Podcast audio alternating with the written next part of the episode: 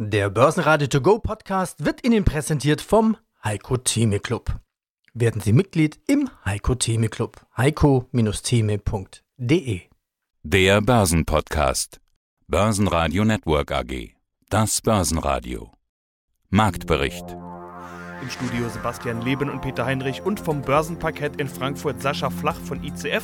Außerdem hören Sie diesmal in Sondersendungen zum Corona-Crash Dr. Hendrik Leber von Akatis und Martin Weinrauter von Grohmann und Weinrauter. Zu den EZB-Maßnahmen Dr. Jörg Krämer, Chefvolkswirt der Commerzbank. Zu den resilienten Aktien in Österreich Bernd Maurer von der Raiffeisen Zentrobank aus Wien. Zu Robosystemen in Zeiten des Corona-Crash Quirion-Vorstand Martin Daut. Und zu den aktuellen Anlagetrends bei Zertifikaten Lars Brandau vom Deutschen Derivateverband. Alle Interviews in ausführlicher Version hören Sie auf börsenradio.de oder in der Börsenradio-App. Was Christine Lagarde nicht geschafft hat, schaffte am Freitag Bundesfinanzminister Olaf Scholz. Seine Ankündigung von Kreditprogrammen für Corona-leidende Unternehmen und noch mehr seine Wortwahl, die berühmte Bazooka, ließen den DAX anspringen. Zeitweise fast wieder 10.000 Punkte und rund 9% plus waren die Folge.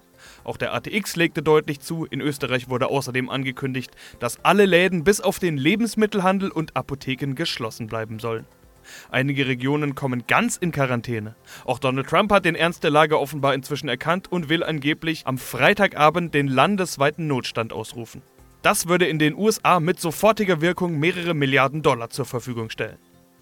Die Wall Street hält sich zu Xetra Wochenschluss im Plus. Der Dow legt rund 3,5% zu, steuert aber trotzdem auf die schwächste Dow-Woche seit der Finanzkrise 2008 zu. Wie schon so oft wurden im DAX die deutlichen Gewinne bis Börsenschluss allerdings wieder abverkauft. Kurz vor DAX-Wochenschluss ging es sogar ins Minus. Immerhin das konnte noch verhindert werden. DAX-Schlusskurs 9232 Punkte plus 0,8% Sascha Flach ist mein Name und ich arbeite hier für die ICF Bank in Frankfurt auf dem Parkett und wir betreuen um die 700.000 Derivate-Produkte. Ob es wirklich ein schöner guten Morgen wird, das wird sich noch zeigen im Laufe des Tages. Der größte Crash seit 33 Jahren im Dow Jones. Dank einer vertrauensvollen Pressekonferenz eines Elefanten im Porzellanladen, Donald Trump, schickt den Dow Jones minus 10% in die Knie. Man kann es auch anders ausdrücken, minus 2000 Punkte an einem Tag. Unter 22.000 Punkte und da haben sie ja noch eine Bremse drin, was wir nicht haben in Deutschland. Ja, und so auch von der EZB kam auch kein Whatever it takes. DAX minus 12% am Donnerstag. Was war denn der Tiefkurs gestern und wo steht der DAX jetzt, heute Morgen, kurz nach Eröffnung? Also wir hatten heute eine kleine Erholung gehabt und man muss halt sehen, dass wir, ähm, eine Sekunde, dass wir wirklich eine harte Woche hinter uns hatten und da muss ich auch nochmal ein großes Lob an unsere Emittenten sprechen. Die haben wirklich auf Biegen und Brechen versucht, jeden Preis zu stellen, den man machen konnte und von daher sind wir hier doch schon ziemlich gebeutelt, auch die Anleger. Wir kamen hier mit einigen Gaps rein, was den Emittenten dann schon auf die Füße gefallen ist. Also ich sag mal, für einige war das schon eine teure Woche. Aber wir waren im Tief bei einer 8800 Punkte und ich meine in der Woche, also wir haben über 20 Prozent diese Woche verloren, einzelne Aktien sogar bis annähernd 30 Prozent. Dann muss man sich nochmal eine Wirecard, die gebeutelt worden ist, eine Adidas, eine Daimler, eine Deutsche Bank, die ist auch noch in den Medien. Also roundabout sehr anstrengend. Kann ich mir vorstellen. Als wir vorhin telefoniert hatten, hast du gesagt, Mensch, ich weiß gar nicht, ob ich Zeit habe fürs Interview. So viel ist es los. Heute scheint ja, ja bis jetzt ein ruhiger Tag zu sein dann. Ja gut, was heißt ruhiger? Na, also im Vergleich zu den anderen Tagen, oder? ja, also ich meine, der, der Umsatz, der hat sich ja in den Börsen schon verdrei- und vervierfacht. Den müssen wir halt auch, und das halt auch auf eine Börsenzeit von, wir sind hier handelbar von, von 8 bis um 22 Uhr, das muss man ja auch erst darstellen. Und daher kommen wir hier groß und ganz nicht mehr weg und essen am, am Tisch und ähm, versuchen für unsere Kunden da zu sein auf beiden Seiten. Das ist schon, ist schon eine Menge los, ja. Also muss den Hörern erklären, wenn man sagt, du isst am Tisch, dann ist es nicht der Küchentisch, sondern Tisch ist bei Nein. dir der Arbeitsplatz. Ne? Das ist, genau, vor ja, dem Bildschirm. Genau. Wenn man sich jetzt diese ganzen Zertifikate anschaut, hat es viele erwischt in dieser Woche, wurden ausgenockt? Boah, ja klar, bei den Noxters, wenn die, wenn die halt gerade so zwei oder drei Prozent weg vom Strike sind, das hat die natürlich alle kalt erwischt. Und ganz mies waren die, die Faktorzertifikate, die dann halt hier mit Gaps reingekommen sind wenn man die Long-Zertifikate gehabt hat. Also das war schon, da ist schon eine Menge Blut geflossen. Auf der anderen Seite konnte man natürlich mit dem Putz ganz gut ganz gut fahren, weil allein die Vola, die ist ja explodiert. Wir hatten hier eine Standard-Vola von 18 bis 20, die ging dann hoch bis, bis 50 Prozent, 60 Prozent in, in, der, in der Spitze. Also da hatten die, die Putz, Putbesitzer hatten da schon eine große Freude dran und auch die, die Faktoren, die auf der Shortseite gespielt haben, die sind auch explodiert. Also es gab schon einige Gewinner, aber ich sag mal, der, den größten Teil hat man auf dem falschen Fuß erwischt und von daher war das eine blutige Woche. Guten Tag, mein Name ist Hendrik Leber. Ich bin Miteigentümer und Investmentchef der Arcadis Investment in Frankfurt, einer kleinen Fondsgesellschaft. Herr Leber, wir haben uns auf dem Vorkongress in Mannheim gesprochen und darüber gesprochen, was könnte denn den Börsen irgendwie einen Schrecken einjagen und da fiel der viel zitierte Black Swan, der ja immer passieren kann, aber eigentlich in den Szenarien keine Rolle spielt, weil man weiß ja nicht, was so ein Black Swan sein könnte. Jetzt haben wir ihn ja doch da. Wir hatten über Corona gesprochen, damals schon im Anfangsstadium. Es ist dieser Black Swan geworden. Die Börsen sind massiv nach unten gekracht. Der DAX ist zum jetzigen Zeitpunkt weit unter 10.000 Punkten. Hätten Sie so eine Corona-Reaktion erwartet? Haben Sie sich das vorstellen können? Also erstmal möchte ich korrigieren. Es ist kein Black Swan, es ist ein weißer Schwan. Denn wir wissen von diesen Epidemien und es gibt diesen Begriff der Stochastik. Das heißt, wir wissen, dass diese Dinge in regelmäßigen statistischen Wahrscheinlichkeiten wiederkommen. Wir wissen nur nicht wann. Und dieses Wann ist eben jetzt. Also ich hatte in meinem Investmentbericht letztes Jahr geschrieben als Jahresausblick, es könnte ja wieder eine Epidemie kommen, hatte mich um ein Jahr vertan. Die Dinger kommen regelmäßig und eigentlich gehören sie zu unserem normalen Erwartungshorizont. Was merkwürdig ist, dass wir so tun, als wäre das was ganz Neues. Und die Reaktion der Börse ist für mich eine Überreaktion, als hätte man nicht die Lektion aus den anderen Virenepidemien gelernt. Also meiner Ansicht nach hat die Börse deutlich stärker nach unten korrigiert, als es dem tatsächlichen Risiko entspricht. Das so mal in Kürze als Überblick. Überreaktion ist ja eigentlich ein Wort, das schon impliziert, dass da ein Rebound passieren müsste. Und die Situation ist ja tatsächlich so, dass die Liquidität nach wie vor überschüssig vorhanden ist. Die Notenbanken tun noch mehr, die Staaten tun noch mehr, die Vorgesellschaften, die Vermögensverwalter und so weiter haben alle Geld aus dem Markt abgezogen. Die sitzen auf Geldsäcken, so kann man das ja sagen, auch wenn das übertrieben klingt, es ist die Wahrheit. Dieses Geld wird irgendwann wieder in den Markt fließen, also sehen Sie da auch diesen Rebound? Ja, also der Rebound wird kommen, der ist aber noch nicht, wir sind noch nicht ganz so weit. Also das Ganze durchläuft ja verschiedene Wellen der Wahrnehmung und die Börse hat immer noch nicht so richtig verarbeitet, wie die Größenordnung sein wird und speziell die Amerikaner haben noch nicht, glaube ich, das Problem in voller Größe verarbeitet. Diese merkwürdigen Reaktionen mit dem Einreisestopp sind ja Zeichen dafür, dass man an der falschen Stelle versucht, das Problem zu lösen. Also da kommt noch was und meine These ist, dass wir Anfang April einen Tiefpunkt erreichen. Dann gibt es einen kräftigen Rebound. Jetzt aber die Frage, wir haben ja wirtschaftliche Schäden und das sind interessante Diskussionen, die ich mit den Kollegen führe. Der eine Kollege sagte, ich fahre jetzt im Sommer nicht mehr in mein Hotel in Italien. Was passiert denn dann? Und was passieren wird, ist, dass die Vermögensgegenstände der Wirtschaft von den schwachen Händen zu den starken rüberwandern. Also die Firmen, die knapp dran sind mit Geld, die zu viel Schulden haben, geben auf. Die Firmen, die ausreichend Kasse haben, wenig Kredite, können diese schwachen Firmen kaufen und äh, die Kapazitäten zu sich rüberziehen. Das heißt, wir haben hier einen Auslesekampf und ganz interessant finde ich, dass zum Beispiel eine Firma wie Boeing, wo man denkt, die sind ja kerngesund, offensichtlich doch nicht so viel Liquidität haben und die praktisch ihre Kreditlinien in voller Breite ausreizen müssen. Das heißt, auch bei vermeintlich sehr gesunden Firmen merkt man, dass so ein bisschen die Kasse eng wird. Das Geld ist nicht überall reichlich da, sondern es gibt Firmen, die haben in der Vergangenheit damit geaßt, mit den Krediten, die sie bekamen, und manche, die waren vorsichtig. Und am Ende des Tages werden die Vorsichtigen die starken äh, Überlebenden sein der Krise. Jörg Krämer, Chefvolkswirt Commerzbank. Der größte Crash seit 33 Jahren im Dow Jones. Donald Trump hat recht ungeschickt reagiert. DAX nach der EZB trotzdem minus 12 Prozent. Die Anleger waren auch nicht zufrieden. Sie sind ja unser oberster Volkswirt mit Draht zur EZB im Rat. Warum verpuffte die Rede von Lagarde? Ja, sie hat heute nicht gewirkt, weil der Markt mehr erhofft hatte. Der Markt hatte sich gewünscht, dass die Europäische Zentralbank nicht nur zielgerichtete Maßnahmen zur Verhinderung einer Kreditklemme beschließt, sondern der Markt hatte darüber hinaus erwartet, gehofft, dass die EZB ihren Leitzins nochmal senken würde. Aber die EZB tat recht daran, das nicht zu tun, auch wenn der Markt jetzt mal enttäuscht war. Denn es würde nichts bringen, den Leitzins noch einmal zu senken, denn die negativen Nebenwirkungen des ohnehin schon negativen Leitzinses sind einfach viel zu ausgeprägt. Die EZB hat das Richtige gemacht, sie hat sich darauf konzentriert, eine Kreditklemme zu vermeiden. Das heißt, sie hat den Banken zusätzliche Liquidität billiger bereitgestellt, und zwar den Banken, die dieses Geld der EZB dann auch nutzen, um den Unternehmen in der Realwirtschaft mehr Kredite zu geben. Und diese zielgerichteten, diese zielgerichteten Maßnahmen, das ist das Entscheidende, das ist gut und das wird irgendwann auch der Markt verstehen, auch wenn er gestern enttäuscht war. Ja. Also Zinsen bei Null, was soll da noch gesenkt werden? Also das Pulver ist ja schon eigentlich verschossen. Das Pulver ist verschossen. Der Einlagensatz ist bei minus 0,5 Prozent. Eine weitere Senkung hätte nichts gebracht, hätte vielleicht sogar kontraproduktiv sein können. Und von daher tat die EZB recht daran, den Markt hier einmal zu enttäuschen. Aber sehen Sie, die amerikanische Notbank hat den Markt nicht enttäuscht. Die amerikanische Notbank hatte dann außerplanmäßig sogar um 50 Basispunkte ihren Leitzins gesenkt. Aber der amerikanische Aktienmarkt ist heute auch viel tiefer. Man darf das Handeln der Zentralbanken nicht daran messen, ob der Markt an diesem Tag enttäuscht war oder nicht. Die Gewinner im DAX waren die stärksten Verlierer der letzten Tage, also Lufthansa mit plus 7,3%, Deutsche Bank plus 4,8%, Wirecard plus 4,5%.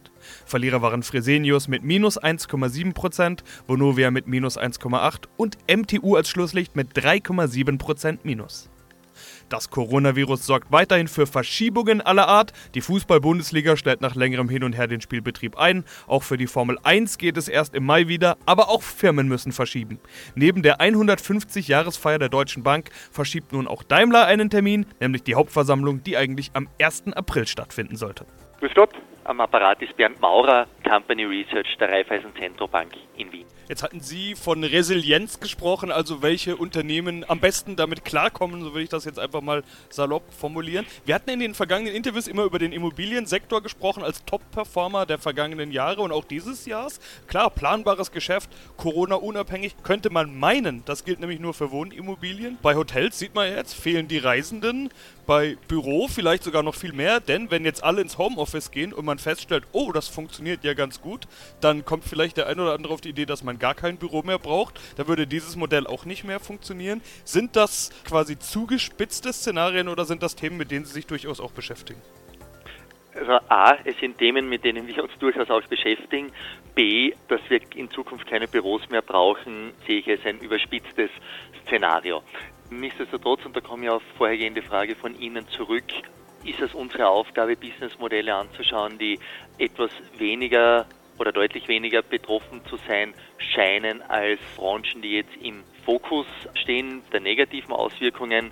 Ich habe auch vorhin gesagt, dass es keine Unternehmen geben wird, die von keinen Auswirkungen betroffen sein werden. Es geht darum, welche eine höhere Resilienz zeigen.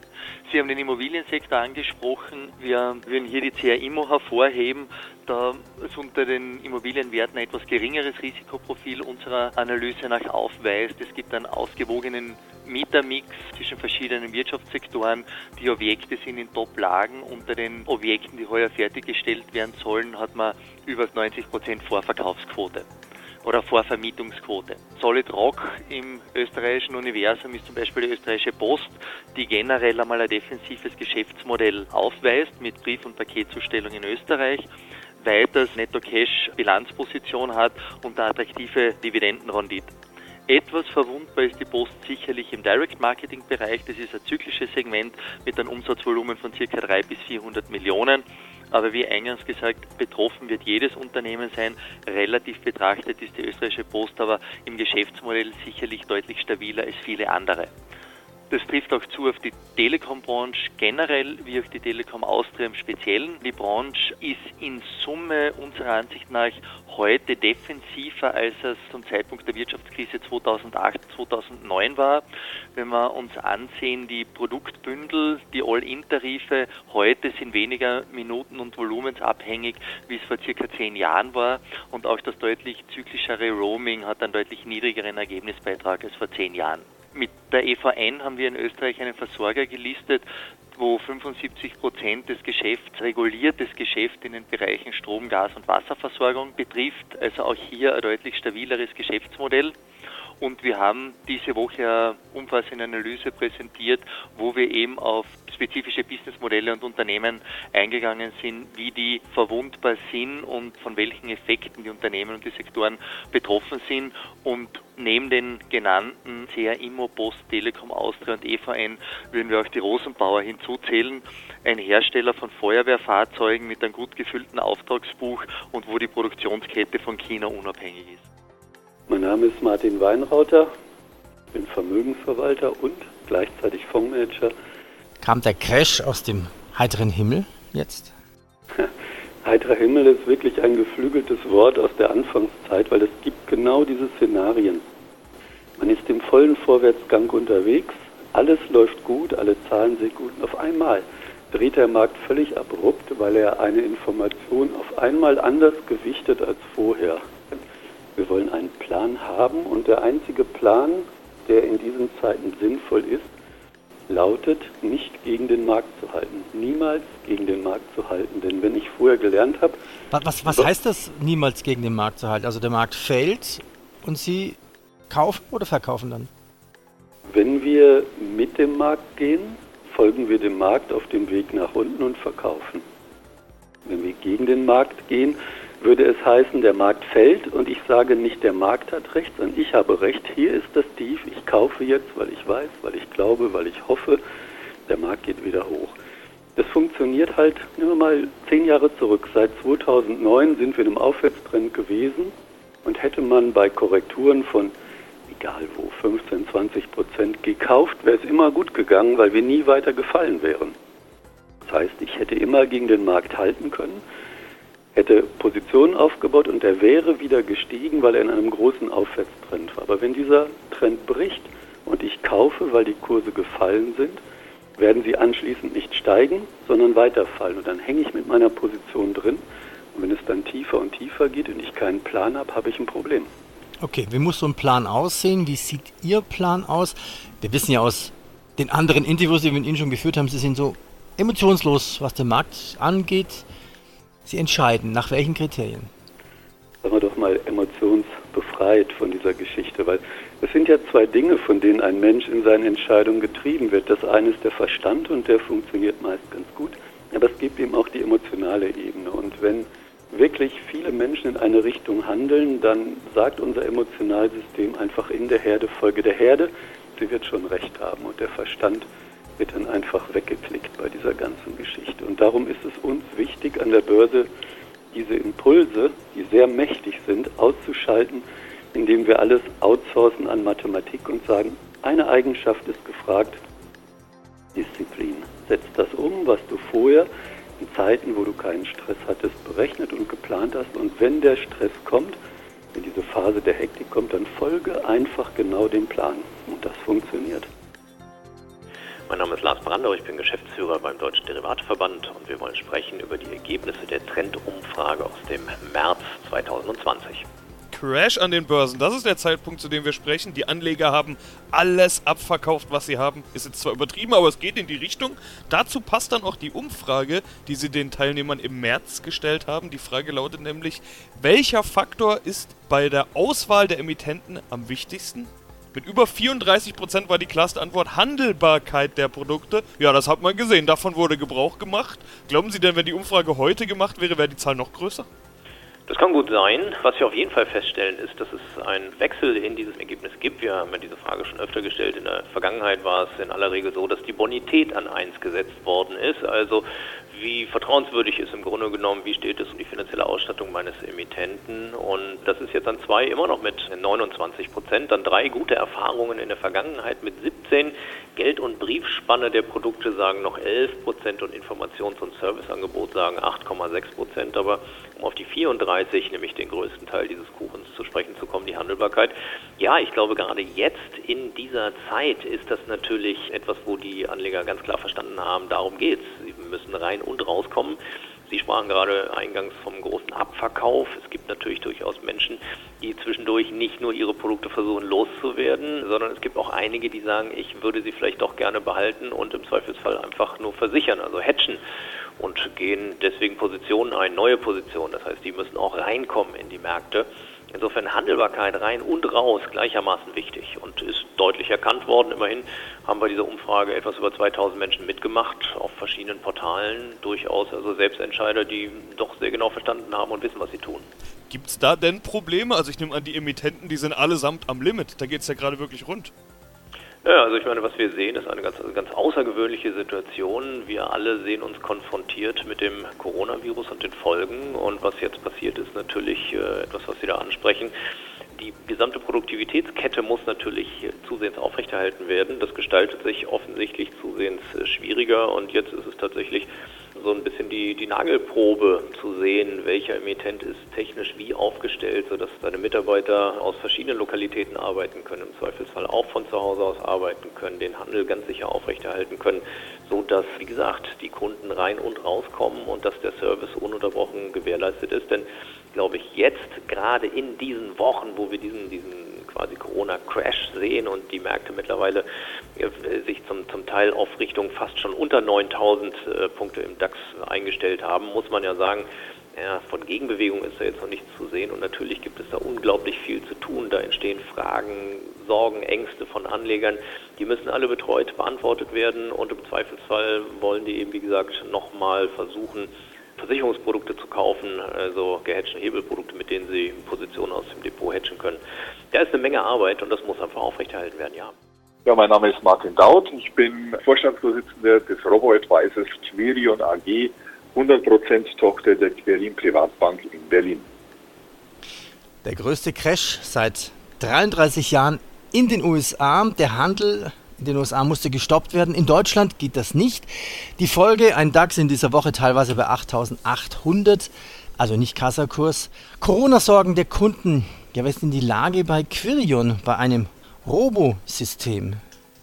Ja, das Interessante ist ja, man hat ja lange in dem Sinne darauf gewartet, dass mal sowas passiert, um mal zu schauen, wie denn Vermögensverwaltungen bei Robo-Advisern reagieren und wie auch natürlich die Kunden reagieren. Und das Spannende ist, die Kunden reagieren relativ gelassen. Also wir haben nur ca. 2,8 Prozent Kunden, die überhaupt in den letzten Wochen Entnahmen sozusagen getätigt haben oder Verkäufe. Die Mehrzahl der Kunden hat tatsächlich die Chance genutzt, es jetzt aufzustocken. Das heißt, die Aufstockungen, wie wir sie nennen, übersteigen die Entnahmen und es zeigt ja doch, dass die Kunden durchaus bullisch eingestellt sind. Aha, interessant. Also keine Rückflüsse, eher sogar Zuflüsse? Ja, wie, wie, wie, funktioniert dann eigentlich so ein Robes-System? Können wir mal so ein Beispiel machen? Also der DAX jetzt 9 vorne dran, noch vor gar nicht allzu langer Zeit fast bei 14.000, das kann man sich gar nicht vorstellen. DAX vierstellig. Wie funktioniert ein Robes-System? Also wie groß ist die Delle, der Drawdown? Oder konnte das System aufhalten? Haben Sie verkauft? Hat das System eingegriffen? Hat jemand eingegriffen? Erzählen Sie mal ein bisschen, wie funktioniert es? Jawohl, also das funktioniert wie folgt. Sie kriegen ja bei der Konto- oder Depoteröffnung eine Strategie zugewiesen. Wir sind ja verpflichtet, nach MIFID äh, entsprechend den Kunden zu profilieren und anlegergerechte Produkte anzubieten. Unsere Produkte sind äh, sogenannte Investmentstrategien, bestehend aus bis zu 15 ETFs, breit gestreut, international diversifiziert und somit auch für den langfristigen Vermögensaufbau geeignet. Wenn Sie so eine Strategie bekommen, machen wir jetzt mal als Beispiel 50-50, also 50 Prozent Aktien-ETFs und 50 Prozent Anleihen-ETFs, dann verfolgen wir hinterher, wenn Sie es zugeteilt bekommen haben, immer das Prinzip des sogenannten Rebalancing. Das heißt, wir gehen davon aus, dass die langfristige Kapitalmarkttheorie des Rebalancing einfach funktioniert. Darauf verlassen wir uns. Die haben wir auch bewiesen, dass es funktioniert historisch und die halten wir ein. Börsenradio Network AG Marktbericht Der Börsenradio To Go Podcast wurde Ihnen präsentiert vom Heiko Theme Club. Werden Sie Mitglied im Heiko Theme Club. heiko-theme.de